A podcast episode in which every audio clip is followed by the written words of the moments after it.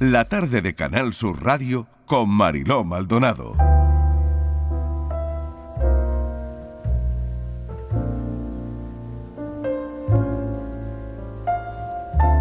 ...26 de febrero... He desembalado varias cajas que aún tenía por abrir. Cajas con etiquetas. Salón, cocina, dormitorio. La vida se divide en habitaciones. Quiénes somos por cómo habitamos. Los objetos que cambian de contexto adquieren un matiz diferente, un significado extraño. Los objetos cambiantes que antes estaban en un salón ahora decoran otro. La luz es diferente y una ya no es la misma. Pensé en todas las células que nacen y mueren a cada instante y sentí un hormigueo. Se me hace raro vivir sola después de haber pasado muchísimos años en una relación de pareja. Al principio es como un agujero negro en el estómago. Las tripas desaparecen. Luego, la sensación es que te falta algo en un lado del cuerpo. Luego se va poniendo todo en su sitio, lentamente. Esto es lo que hablo con mi padre, al que llamo por teléfono a mediodía, mientras recojo mi cocina y reviso las plantas para asegurarme de que no se marchitan. Hay rutinas que sientan bien aunque parezcan idioteces. Papá me pregunta cómo estoy, qué tal voy de dinero y cómo llevo el trabajo. Son los grandes pilares de nuestra conversación semanal. Mal, podría ir mejor y mal, respondo. Él me ayuda económica y sobre todo emocionalmente. Que no me desanime, que si quiero volver a casa a recuperarme y a no estar sola, no concibo volver a casa. Ahora casa es un concepto variante, volátil. Necesito esta soledad tan de repente.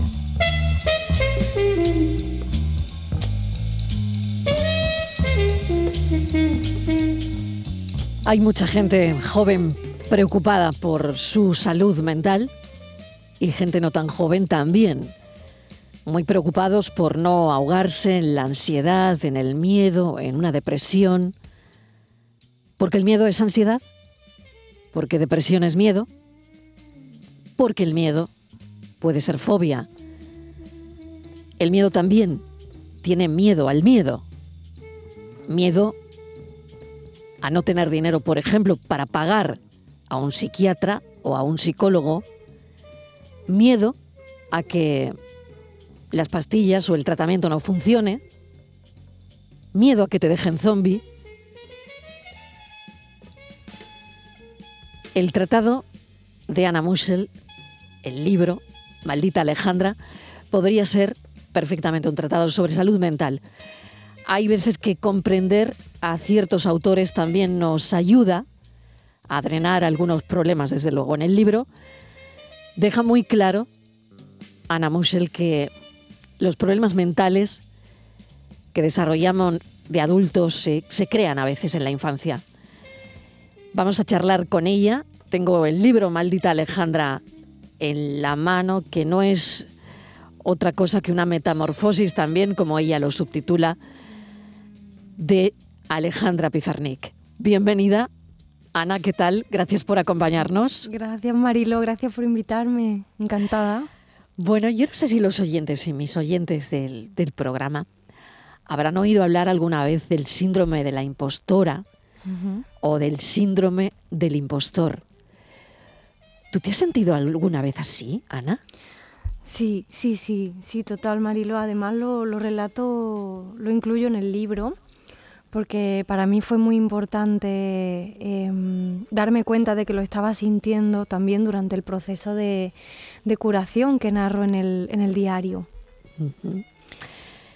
Claro, sobre todo porque em, para que los oyentes lo entiendan, cuando tú tienes el síndrome de la impostora, es como si realmente mm, tienes la sensación de que lo que haces no lo haces bien o, que no eres buena en lo que haces o que realmente mm, no eres nadie.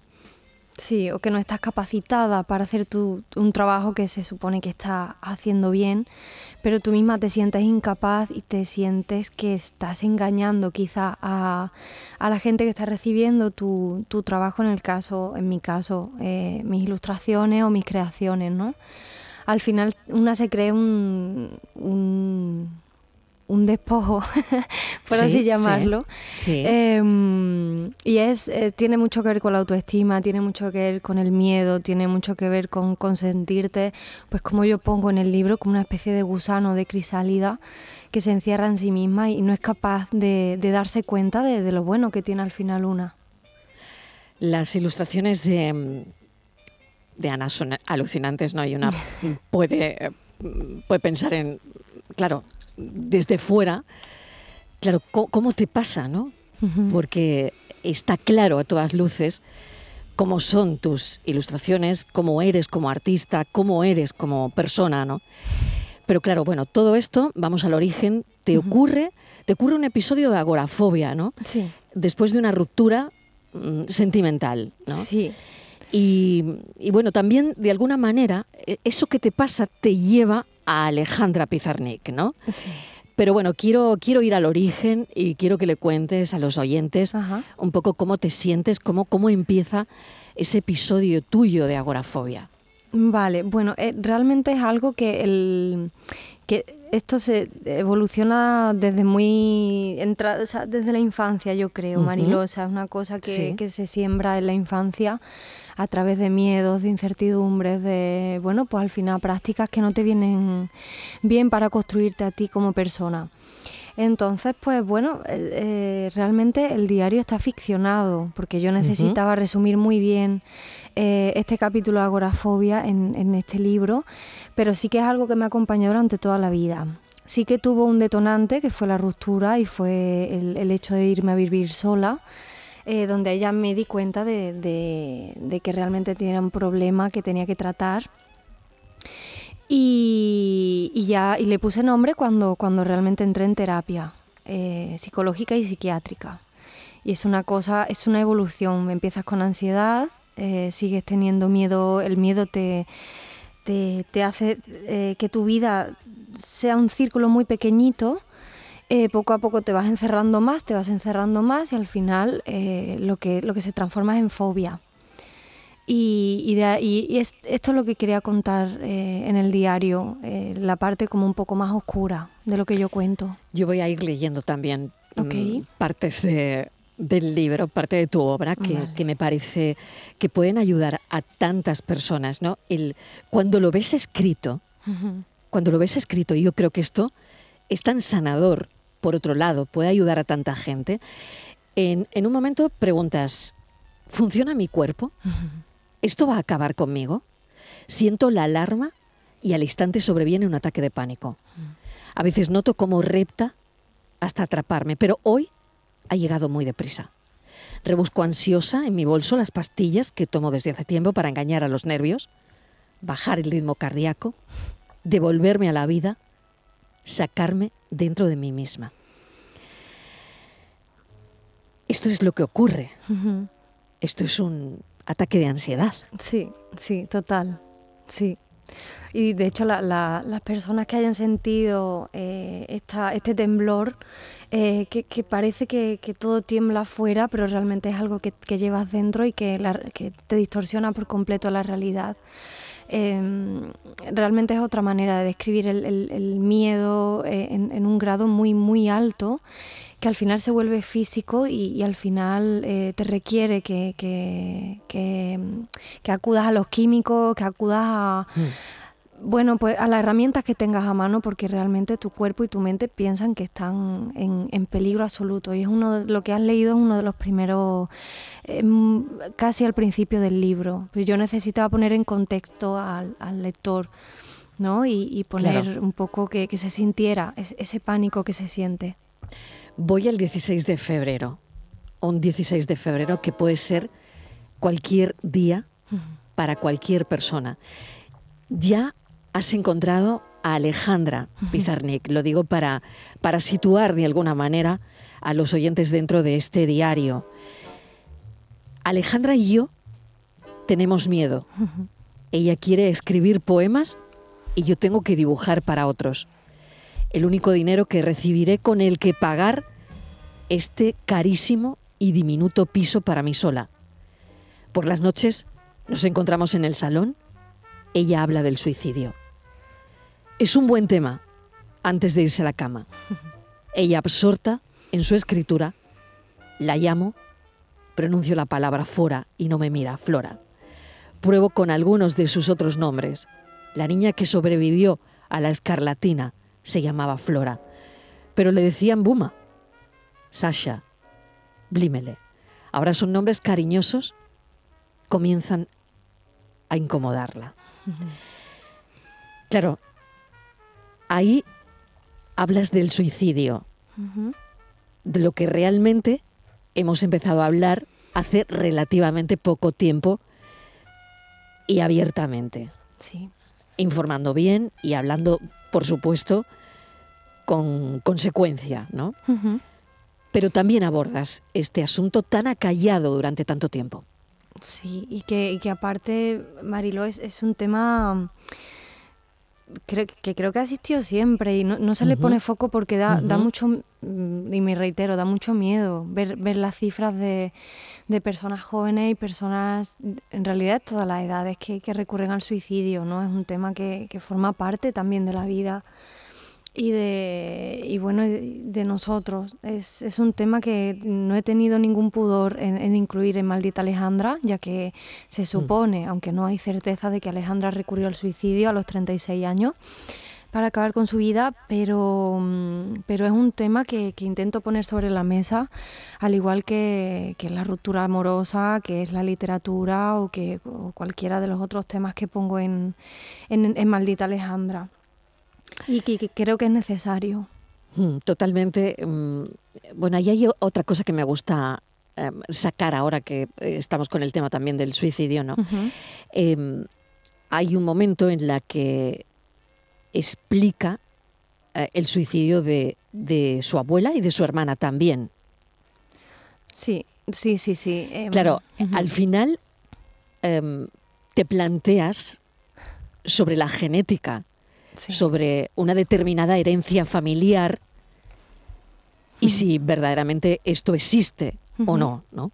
Claro, esto se trata en terapia. Yo, yo empecé a comprenderlo eh, cuando empecé a ir a terapia psiquiátrica. Yo con mi psiquiatra tengo como una relación, pues, yo creo que es maravillosa y que es necesaria y, mi psiquiatra me explicó que hay mm, ciertas conductas o cierta química en el cerebro que viene eh, heredada, ¿no? Eh, bueno, existen eh, una genética que tiende a la depresión, que tiende a la ansiedad, eso se, se, puede incentivar más durante la infancia y bueno, al final eso forma parte de uno mismo y del cuerpo.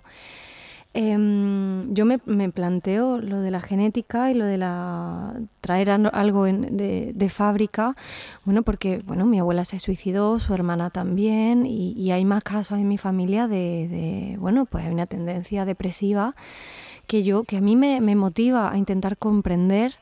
Eh, también comprender es, sanar eh, de, alguna manera, ¿no? Y comprender estos miedos y comprender Em, de dónde viene esto y esto forma parte de la química del cerebro también y me parecía muy interesante también incluirlo, incluirlo en el libro. Claro, lo ficcionas, por eso yo he entendido que no te había ocurrido a ti, pero me estoy dando cuenta de que se trata, claro, de, de, de tu abuela. Sí, sí, total. Y de una hermana de tu abuela o tu hermana. Una hermana de tu abuela. una hermana de mi abuela, sí. Una hermana de tu abuela. o sea, vas indagando también en la familia. Y esto de alguna manera, Ana, por, por entenderlo, eh, ¿se cuenta con naturalidad en la familia o es algo que, que tú descubres? Se, se, cuenta con naturalidad. Eh, yo la verdad que agradezco eh, la sinceridad, no, no hay por qué esconderlo, es cuando uno ya no tiene pulsión de vida, pues quizá eh, se pueda entender mejor en las personas mayores, ¿no? Eh, eh, se, entiende que ya no hay una pulsión de vida y, bueno, ellos buscan su, escapatoria. ¿no? Yo lo siento si alguien se, siente ofendido con esto, pero yo lo veo con mucha naturalidad y, no, no se trata de culpar a nadie, sino de comprender ¿no? a la persona y de darle libertad absoluta en la elección en, en, su vida. Y repito que, que, espero que con esto no se, no se sienta ofendido nadie. Mm. ¿Tú crees que em, para ti es una opción para mí sí. Para mí sí, yo mm, lo repito que, yo lo veo con una naturalidad que veo la muerte con la naturalidad con la que veo la vida, ¿vale? Y, cada uno que haga con su vida lo, que, lo que estime necesario. La primera vez que, decides, Ana, eh, ponerte a escribir este diario, ¿es en parte como, como sanación? ¿Es en parte porque ya te sientes fuerte? ¿Es en parte porque necesitas de alguna manera, y disculpa la, el verbo, vomitar eh, todo lo que sientes? Sí, sí, sí. Eh, de hecho, este libro lo teníamos mi editora, a la que quiero tanto, a Lola, de Lumen. Eh, Lola y yo teníamos este libro sobre la mesa desde hacía muchos años. Yo venía desde hacía mucho tiempo hablando de, en, mi, en mis autopublicaciones, por así decirlo, en mis fanzines, yo hablaba de, del miedo y de la agorafobia hacía mucho tiempo y Lola esperó a que yo estuviera preparada para, para poder armar un libro eh, como más completo, más pensado y más que me sirviera a mí, como tú dices, para vomitar. Mm. Eh, eh, pues temas, ¿no? En, el, en, el, libro no solo hablamos de suicidio y hablamos de, de ansiedad, de miedo, sino que hay muchísima literatura hay muchísimo amor, hay muchísima música y entonces intentamos armar un, un libro muy completo, eh, cero claustrofóbico, ¿vale? Y, y, bueno, y al final que, que tuviéramos un producto, un, una, un, libro eh, al final luminoso, Marilo. Necesitábamos eso. Y lo es, y lo es, y lo es, y lo es, ¿no? Porque al final es verdad que, eh, bueno, te centras en la figura de Alejandra Pizarnik, ¿no? Y, al final es el 50 aniversario de, su muerte, es ese diario íntimo en torno a la vida de, Alejandra, que es una de las grandes autoras mm, de gráfica de hoy, ¿no? Y al final, bueno, pues es, e, está claro que de alguna manera se hablan de muchas cosas, por ejemplo, de sexo, ¿no? claro. Sí, sí, sí, sí, pero también porque Alejandra eh, bueno, eh, en el libro buscábamos que, hubiera conexiones para poder unir mi, diario con, la biografía de, ella. Y para mí, por ejemplo, para mi recuperación eh, psicológica, eh, después de la ruptura eh, se habla mucho de la autoestima, se habla de, la, de la, soledad y se habla de, la reconciliación del cuerpo, eh, de una misma con, la vida, con, lo corporal, con lo sexual, con, el erotismo también, ¿no? Algo que trató Alejandra también desde su, desde su poesía. Y, me parecía muy interesante meter este tema y meter estos matices siempre desde una atmósfera muy, bueno, muy, muy suave también. ¿Qué puede desencadenar una, una ruptura, Ana? Em, ¿es, ¿Es una ruptura la que desencadena cosas o cualquier cosa podría haber desencadenado un cuadro de agorafobia, cuadros de ansiedad?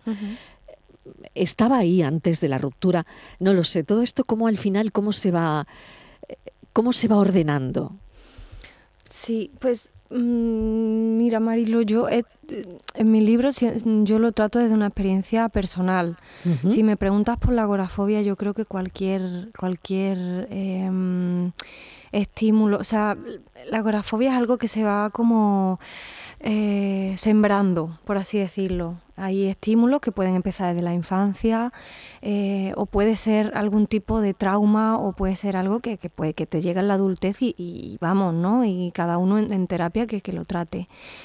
En mi caso, la ruptura formó, formó parte de, todo el caos que, del, que empieza Maldita Alejandra. Eh, la ruptura es duelo al final. Eh, exacto. Sí, Es, un duelo, es una pérdida, es una pérdida de, una parte de ti misma también. Y es un dolor. Eh, en mi caso fue algo que se añadió a, todo el cóctel de miedos que tenía. Y sí, sí. Em, yo, yo creo que, que todo parte, el, libro parte del miedo, básicamente, pero desde el miedo más personal. Hmm. Cuando se arregla el duelo, cuando se arregla todo lo de la ruptura, o lo arreglas contigo misma, ¿la situación cambia, Ana, de alguna manera? Sí, sí, sí. Yo creo que cuando dices si se arregla el duelo, yo, yo pondría aquí la palabra se comprende. Cuando comprendes que estás pasando por una etapa eh, y comprendes que esa etapa forma parte de otra etapa y que, y que, y que el cerebro tiene sus propias herramientas y que, y, que tú mismo vas a, vas a poder encontrar tus propias herramientas personales para salir para arreglar, ¿no? Como, como tú dices, al mm. final cambia el paradigma y, cambia, cambia un poco la tonalidad de la luz y cambian los colores. Y, mm, y bueno, pues como todo en la vida, al final son, son temas universales em, que depende de cada uno, depende de la historia, pero, pero si cuando comprendes el miedo se tiene menos miedo. Me encanta lo que acabas de decir, cambia la luz, cambia la luz y cambian los, los colores, ¿no? sí. Decía al principio que hay mucha gente joven muy, muy preocupada por su salud mental. Quizás ahora lo contamos más, mm, pero bueno, tenemos datos que nos preocupan a personas con más edad, ¿no? Preocupados, como decía, por porque la gente no se ahogue en, la ansiedad, en, en, la depresión, en el miedo, ¿no? Pero las consultas están llenas, la verdad, y las estadísticas están ahí también. ¿no? Voy al 2 de, septiembre, donde dices en el 2 de septiembre, hoy se cumplen seis meses desde que di el primer paso para escapar del abismo. Seis meses desde que acepté la mano tendida y pedí ayuda. Seis meses de avances y retrocesos, de miedo y también de luces. Pasamos del frío dentro y fuera del cuerpo a los vestidos fluidos de flores para nuevos encuentros. Define tantas cosas esto que cuando decía que puede ser un tratado de salud mental, desde luego que puede serlo, ¿no? Porque mm, está claro, ¿no? ¿Qué, ¿Qué piensas de este 2 de septiembre que escribes y que probablemente es el comienzo de muchas cosas? Era necesario, Marilo, em, en, mi, en mi libro también por, por, por pura honestidad, eh, poner, poner estos, estos vestidos y poner eh, y, y, contar eh, que, que, hacía muchos meses, bueno, muchos no, pero, pero sí que hacía meses que, que había empezado a tomar fármaco, que en mi caso eran necesarios ¿no? para salir de esta etapa.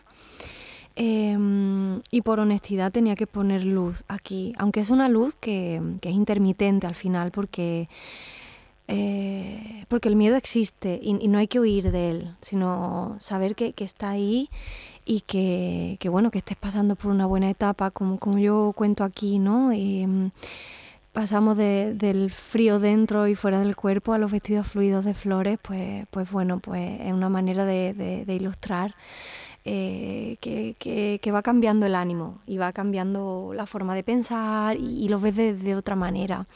Y era necesario poner luz aquí al final, aunque una siempre esté preparada para el miedo. Cuando hablas de que, bueno, te coges ¿no? a esa mano tendida de alguna manera, también a mí me gustaría saber qué papel juega la familia aquí, ¿no? ¿Cómo crees que debe ayudar la familia? Cómo con una situación como la que tú nos estás contando y a través del diario de Alejandra Pizarnik, ¿no? Mm, la familia puede, puede ayudar. ¿Cómo ayuda una madre, un padre, una hermana, un hermano a una persona que, que tiene lo que tú nos estás contando, ¿no? Sí. Que siente, más que que tiene, que siente lo que nos cuentas. Que siente. Bueno, hay veces que la familia no es eh, consciente eh, de, lo que estás pasando, pues, porque quizás no, no, lo has verbalizado con ellos, ¿no? O hay veces que da mucha vergüenza, o da mucho reparo, o, te sientes muy débil. Entonces, eh, verbalizar con tu familia o con personas eh, que creas que, que, te pueden comprender, yo creo que es muy necesario, porque también hablo de, de la familia que son los amigos, mm. que es la amistad, ¿no? Hay veces que la familia de sangre, pues por lo que sea, no es correspondida y no pasa nada. Em, pero siempre es, es, de mucha, mucha ayuda eh, tener un hombro en el que apoyarse, alguien que te ordene eh, un poco eh, las cosas, ¿no? Cuando estás muy desordenada y puedas hablar, sobre todo hablar y comunicar lo que estás sintiendo es muy necesario. En mi caso, tuve mucha ayuda por parte de, de mi familia y lo agradezco y, y ahí están, ¿no? es como un homenaje a ellos también. Hablar, hablar y hablar y me imagino que no sentirte cuestionada, ¿no? total. Em, escuchar, eh, en este caso sería em, lo que deberíamos hacer, ¿no? El, resto cuando alguien, cuando tengamos una amiga, un amigo o un familiar en esta situación, ¿no?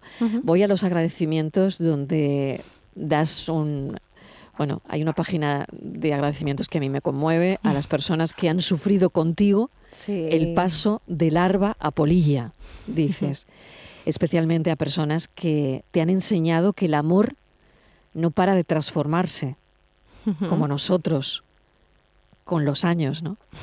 Bueno, das las gracias a, tu familia, a tu hermana, a tu padre y a tu madre infinitamente, ¿no? Total. A tu editora, en fin. Y iba a los agradecimientos porque yo también te lo quiero agradecer. te quiero agradecer, te quiero agradecer este libro, Maldita Alejandra. Eh, esa indagación en Alejandra Pizarnik, que es a la persona a la que te agarras para escribir este diario, para sentirte reflejada y contarnos tantas cosas de ella y tantas cosas de ti.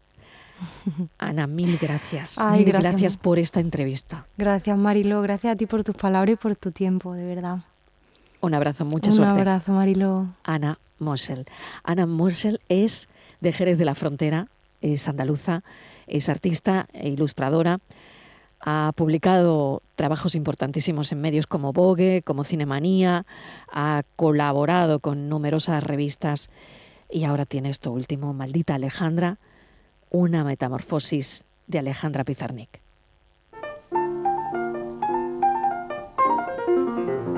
It was just one of those things, just one of those craziest flings, one of those bells that now and then rings, just one of those things. It was just one of those nights,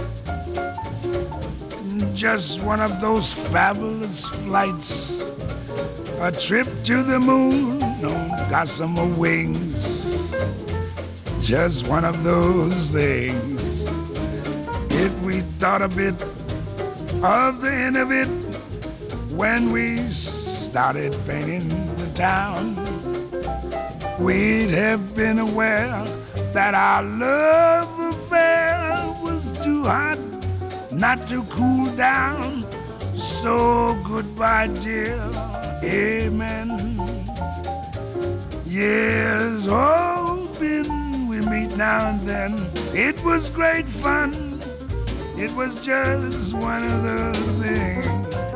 La tarde de Canal Sur Radio con Mariló Maldonado. También en nuestra app y en canalsur.es.